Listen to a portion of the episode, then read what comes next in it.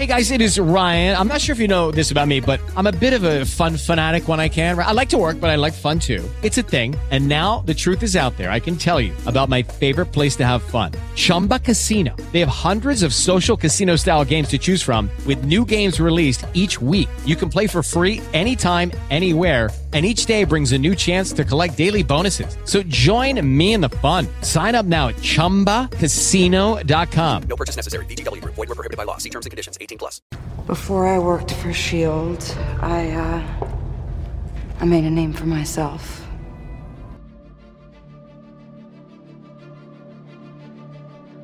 I have a very specific skill set. Thank you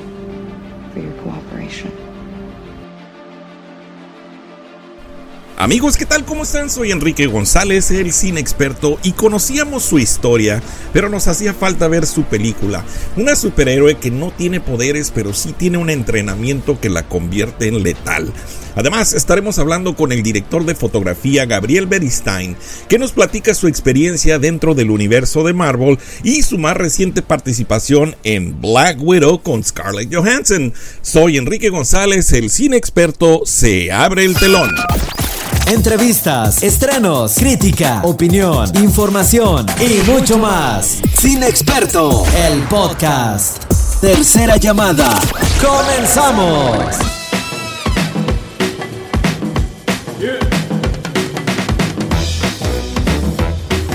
Estás escuchando el podcast de Cine Experto, soy su amigo Enrique González y vamos a conocer más detalles sobre los orígenes de Black Widow mucho antes de que fuera reclutada por Shield. Natasha Romanoff nace en Stalingrado proveniente de una familia noble de la Unión Soviética y pierde a sus padres a una edad muy temprana durante la Segunda Guerra Mundial. El edificio donde vivía ella sufre un ataque y es incendiado por lo que sus padres pierden la vida, pero antes de que sus padres murieran, la mamá la entrega a un soldado ruso de nombre Iván Petrovich que le dio protección y entrenamientos militares. Cuando organizaciones terroristas se dieron cuenta de sus habilidades, deciden raptarla para convertirla en una asesina espía lavándole su cerebro, pero a pesar de que esta era secuestrada por una organización terrorista, es liberada gracias al Capitán América y a su padre adoptivo Iván Petrovich. Posteriormente ella decide unirse al programa soviético de Black Widow para servir a su país, donde formó parte del programa como el Soldado del Invierno. Recordemos que el Soldado del Invierno Bucky también fue manipulado para hacer una arma letal y por eso pasó también por una lobotomía, es decir, un lavado de cerebro. Bucky toma de la mano a Natasha y le da un entrenamiento especial, hasta que terminan enamorándose y pues después de ahí de este romance, Natasha se gradúa como espía de la KGB y empieza su trayectoria de asesina. Natasha Romanoff hizo su aparición en el año de 1964 en los cómics de Marvel, solo que en este caso ella no era la espía que todo mundo conocemos, sino que era una espía soviética que era enviado a los Estados Unidos para obtener venganza sobre los proyectos que manejaba Tony Stark, mejor conocido como Iron Man. Y como buena espía utiliza sus dotes femeninos para seducir a nuestro playboy Tony Stark. Lo curioso es que en las ilustraciones originales de Black Widow, no es nada parecida a lo que hoy es la interpretación de una mujer con traje negro ajustado y pelo rojo. Era mucho más conservadora con un vestuario mucho más apegado a la época de los 40. Pero hay más cosas detrás de esta historia, ya que este personaje tiene varias interpretaciones.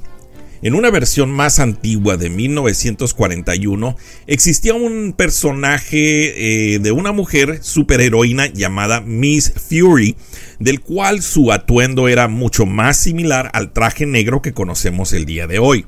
Pero la personalidad alterna de esta superhéroe no era Natasha, sino que llevaba el nombre de Marla Drake, una mujer de la alta sociedad que ejercía la carrera de abogado.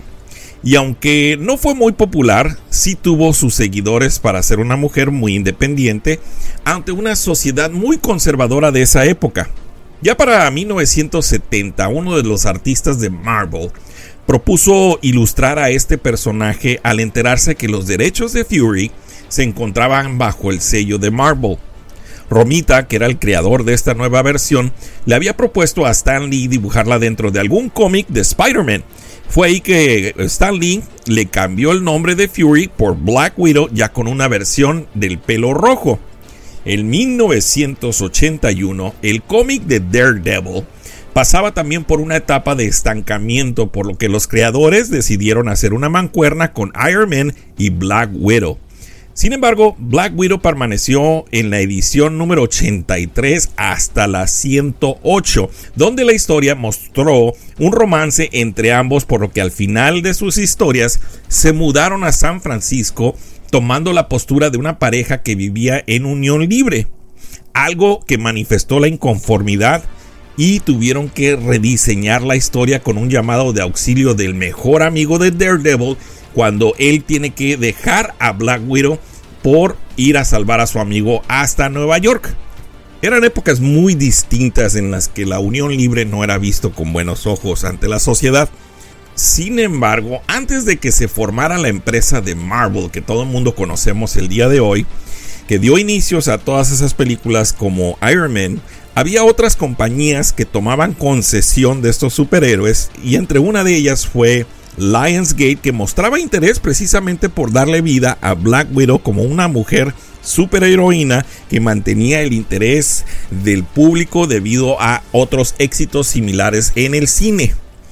El nacimiento del empoderamiento de la mujer como una superhéroe. Esto es lo que le llamaba realmente la atención a los estudios. David Hayter fue el guionista que fue contratado por los estudios para hacer una historia que pudiera tomar el estudio de Lionsgate con este personaje de Black Widow. Hayter, que ya venía de hacer X-Men, parecía ser el indicado para este proyecto, pero para su suerte el estudio decidió no continuar con la historia ya que hubo otras películas de superheroínas que no les fue muy bien. No fue que hasta el año 2010 que Natasha debutó junto a Iron Man 2. Pero ¿cuál es la diferencia entre los cómics y la historia que vemos hoy en el cine? Bueno, la habitación roja dentro del cómic hace la formación de Natasha con un entrenamiento especial comandado por fuerzas soviéticas. Aunado a esto, el cómic muestra que dentro de la habitación roja sucedieron cosas inhumanas donde ella junto a otras huérfanas les inyectaron un super suero que les daba habilidades y fuerzas inimaginables y que podían sanar mucho más rápido que los seres humanos normales. Además, envejecían mucho más lento. Ellas fueron sometidas a lobotomías, es decir, les borraron sus memorias y les implantaron recuerdos totalmente falsos.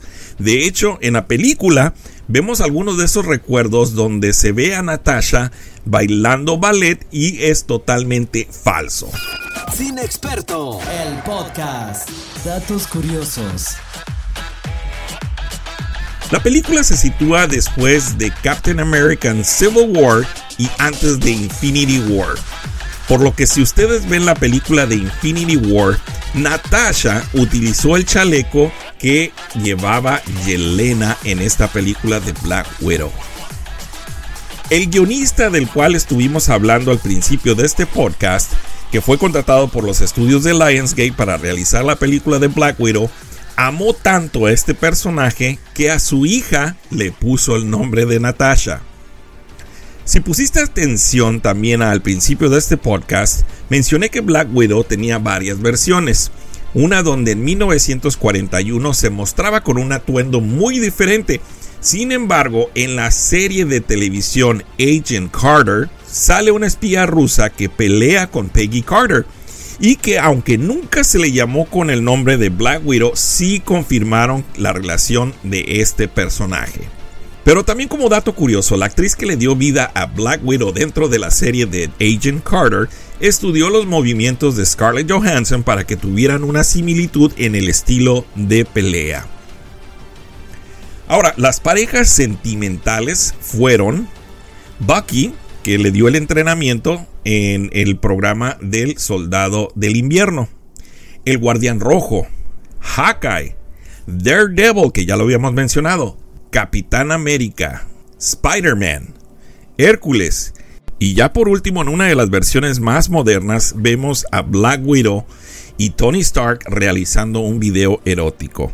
Algo más moderno, sin embargo vemos que también Black Widow pues tenía los cascos ligeros porque sedució casi a todos los superhéroes. Hello, it is Ryan, and I was on a flight the other day playing one of my favorite social spin slot games on chumbacasino.com. I looked over the person sitting next to me, and you know what they were doing? They were also playing Chumba Casino. Coincidence? I think not. Everybody's loving having fun with it. Chumba Casino is home to hundreds of casino style games that you can play for free anytime, anywhere, even at 30,000 feet. So sign up now at chumbacasino.com to claim your free welcome bonus. That's chumbacasino.com and live the Chumba life. No purchase necessary. VGW Group. Void were prohibited by law. See terms and conditions. 18 plus. Sin embargo, en las películas vemos a Black Widow seduciendo a Tony Stark, besando a Hawkeye justo antes de que se aventara por la gema del infinito y también mantuvo una relación con Hulk. Hubo otra Black Widow en 1940 que tenía un pacto con el demonio para asesinar criminales y que tenía el nombre de Claravidente. Bueno, como ya vimos en la introducción, este personaje pues tiene muchas versiones y mucha variedad en cuanto a sus gustos y sus amoríos. Tuvimos la oportunidad de platicar con el director de fotografía Gabriel Beristain, director mexicano que ha participado junto a Guillermo del Toro y que ha estado muy de cerca en varios proyectos de precisamente Marvel y nos contó parte de su historia. Escuchemos la entrevista. Cine Experto, el podcast. La entrevista.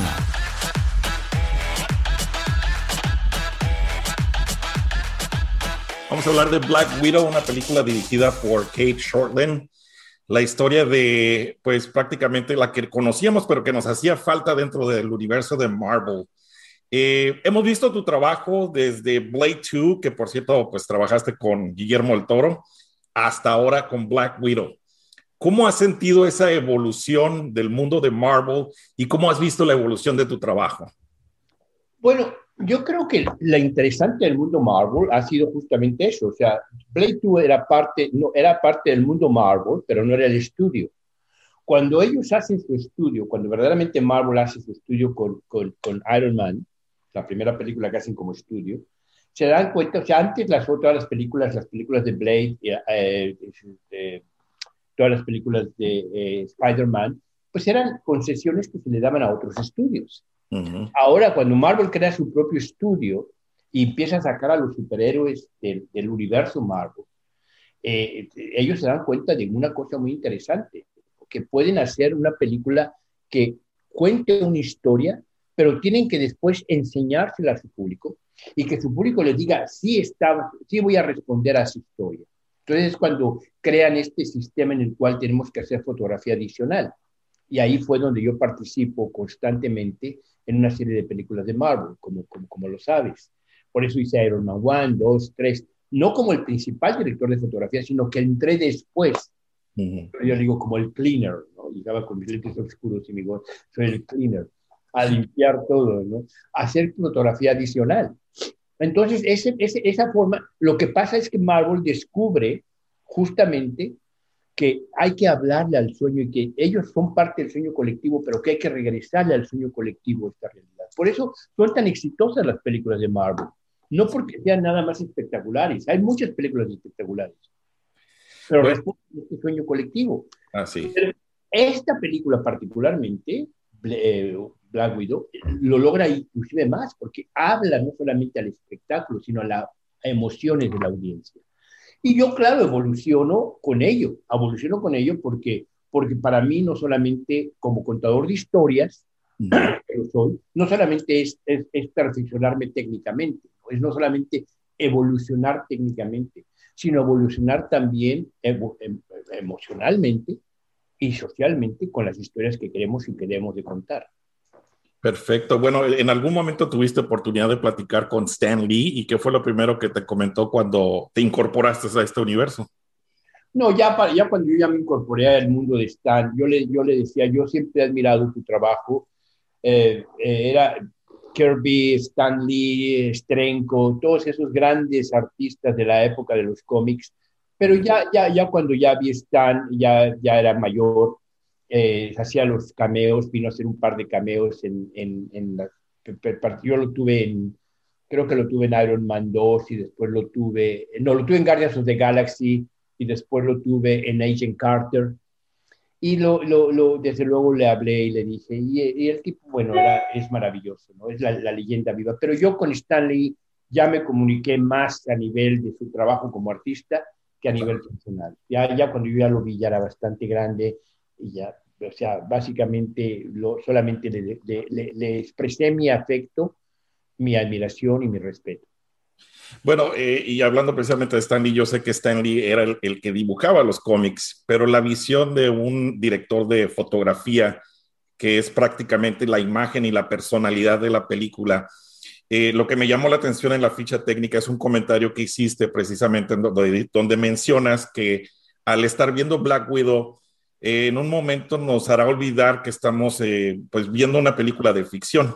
¿Cómo lo explicas? Te, te, te, repito, yo creo que la fundamental de la película es que al ser Black Widow el personaje más, el superhéroe más real, Black uh -huh. Widow no es, un, no, es un, no es un superhéroe con poderes supernaturales, no es un superhéroe con poderes eh, armados por la tecnología, sino es realmente un superhéroe que se ha hecho a través de entrenamiento y a través de sufrimiento. Entonces, fíjate que es interesante, entrenamiento y sufrimiento. Entonces, al personaje lo hace, lo hace es el más humano de los superhéroes. Uh -huh. Y sobre todo en esta realidad, en esta realidad del empoderamiento de las mujeres de nuestro tiempo. Y como te decía, si Marvel le habla al sueño colectivo, el sueño colectivo de nuestro tiempo es eso, es empoderamiento del, de, de, de, de, las mujeres, empoderamiento de, su, de recuperar su, su, valor en la sociedad, su, de, mostrar su valor en la sociedad y usando un personaje, en este particular caso, de una mujer que es muy real y que ha, y que ha sido superhéroe a través del el entrenamiento y del sufrimiento. Entonces tocan temas muy importantes. Nos han criticado, por ejemplo, en Inglaterra, que, que Marvel no es una plataforma para tocar esos temas. Yo digo al contrario, Marvel, esas películas enormes que las ve tanta gente en el mundo, uh -huh. es la plataforma ideal para tocar esos temas. Ahí es cuando la gente tiene que salir del cine, irse al bar, irse al café, irse al, al, al, al, lugar y sentarse y discutir los temas. No solamente salir del cine y decir, ah, ya, ya me relajé por dos horas y se acabó la historia. No, me está haciendo pensar. Y eso es lo que Black Widow hace.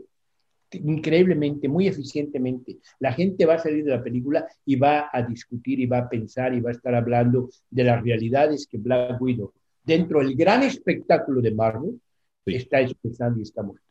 Perfecto. Bueno, se nos termina mucho el tiempo aquí rápido, pero antes de irnos me gustaría preguntar eh, cuál es la decisión como director de cámara o director de, fotografía en hacer una película y tal vez yo me veo al estilo de la vieja guardia porque a mí me gusta Panavisión, pero cómo decidir si nos vamos a digital o a lo tradicional.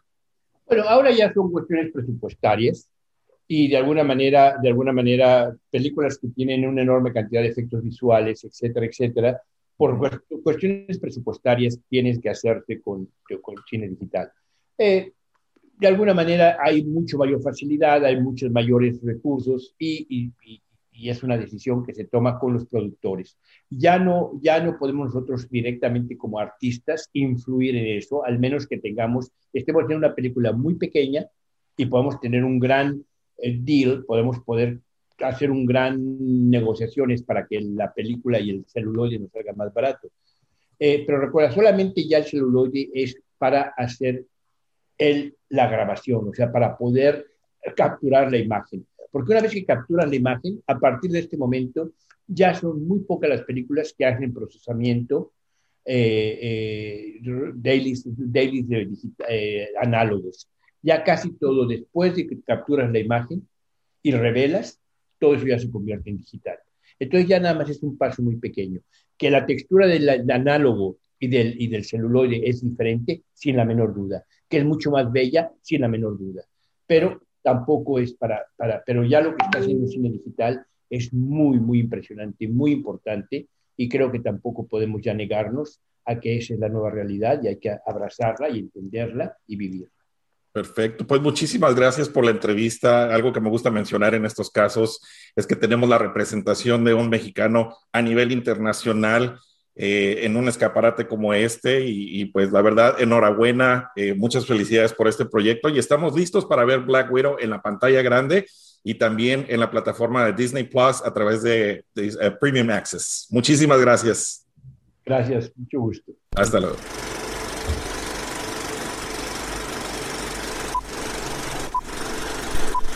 Bueno, ahí lo tienen a Gabriel Beristain, que es un cineasta que ha tenido una experiencia de un cine europeo y que sin embargo él trató de regresar a México para poder incorporarse a nuestro cine mexicano, que por desgracia pues sabemos que el cine mexicano se ha mantenido un poco estancado y logró obtener más éxito dentro de lo que es el universo de Marvel después de hacer su primera película de acción junto a Guillermo del Toro. Vamos a hablar de la calificación. Sin Experto, el podcast. La calificación. Bueno, sin spoiler, la película de Black Widow tiene la desventaja que ya sabemos el futuro de este personaje porque no puede morir. Sabemos que no muere hasta que no se sacrifica a ella en Infinity War. La acción es muy buena, la fotografía tiene la garantía, como les comentaba, de nuestro director de cámaras y que de hecho ha hecho muy buenos trabajos dentro de Marvel. Para mí la historia fue un poco lenta. Durante el segundo acto algunos personajes fueron muy tontos y la caracterización que le dieron en esta película fue muy apática. Para mi punto de vista, Marvel hizo una historia mucho más creativa con Thor Ragnarok que lo que hizo con Natasha Romanoff. Yo creo que trataron de incorporar muy a la fuerza esta historia solo para darle tributo a un personaje que no sabían si iba a ser muy importante o no. Tal vez deberían de haber hecho una versión mucho más apegada al cómic y con toda seguridad hubiéramos visto mucho más películas de este personaje.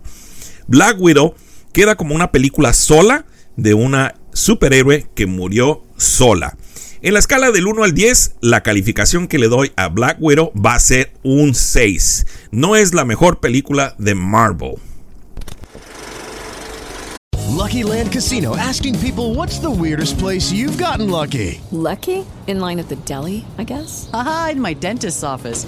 More than once, actually. Do I have to say? Yes, you do. In the car before my kids' PTA meeting. Really? Yes. Excuse me, what's the weirdest place you've gotten lucky? I never win and tell. Well, there you have it. You can get lucky anywhere playing at LuckyLandSlots.com. Play for free right now. Are you feeling lucky? No purchase necessary. Void where prohibited by law. 18 plus. Terms and conditions apply. See website for details.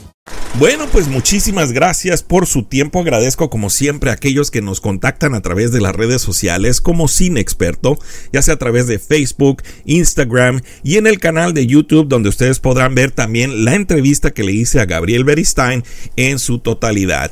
Ya por último, cabe mencionar que Black Widow en su semana de inicio, en su semana de estreno, logró recabar 215 millones de dólares a nivel mundial.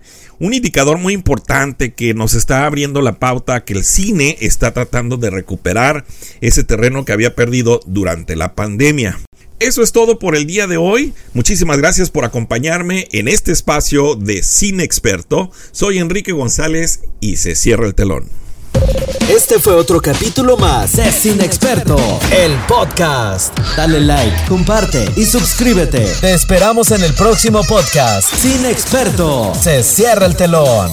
Mi querido Enrique González, ¿cómo estás? Soy Marco Antonio Regil, obviamente saludándote acá desde San Diego, California, pegadito a nuestra muy querida Tijuana y quiero mandarte un abrazo de cumpleaños. Sé que estás viviendo en Phoenix eh, sé que estás creciendo mucho con tu carrera de cine experto, ahí haciéndole reviews a las películas, al cine, a todos los temas interesantes y te quiero desear muchísimo éxito en tu carrera, que te vaya muy bien, que sigas creciendo, que sigan los éxitos y te felicito de todo corazón. ¿Qué te puedo desear en tu cumpleaños? Lo mismo que desearía para mí, que tu corazón esté feliz, amigo, porque eso es lo más importante. Que hagas, que sigas haciendo lo que amas, que tengas el éxito haciendo lo que amas, que encuentres las satisfacciones el dinero, la abundancia, haciendo lo que amas, que es la gran maravilla que hoy nos dan las redes sociales, ¿no? Que somos nuestros propios jefes. Así que te felicito, te mando un abrazo con mucho cariño, me da gusto saludarte aquí pegadito a Tijuana desde San Diego. Feliz, feliz cumpleaños y que sigas adelante. Cuídate mucho, éxito y felicidades.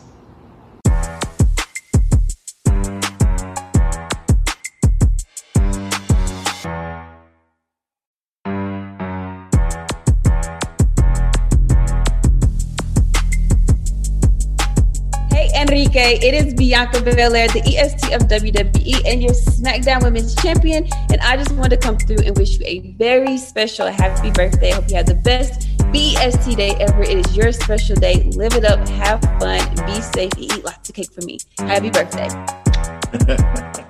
With Lucky Land slots, you can get lucky just about anywhere. Dearly beloved, we are gathered here today to. Has anyone seen the bride and groom? Sorry, sorry, we're here. We were getting lucky in the limo and we lost track of time. No, Lucky Land Casino, with cash prizes that add up quicker than a guest registry. In that case, I pronounce you lucky. Play for free at LuckyLandSlots.com. Daily bonuses are waiting. No purchase necessary. Void where prohibited by law. 18 plus. Terms and conditions apply. See website for details.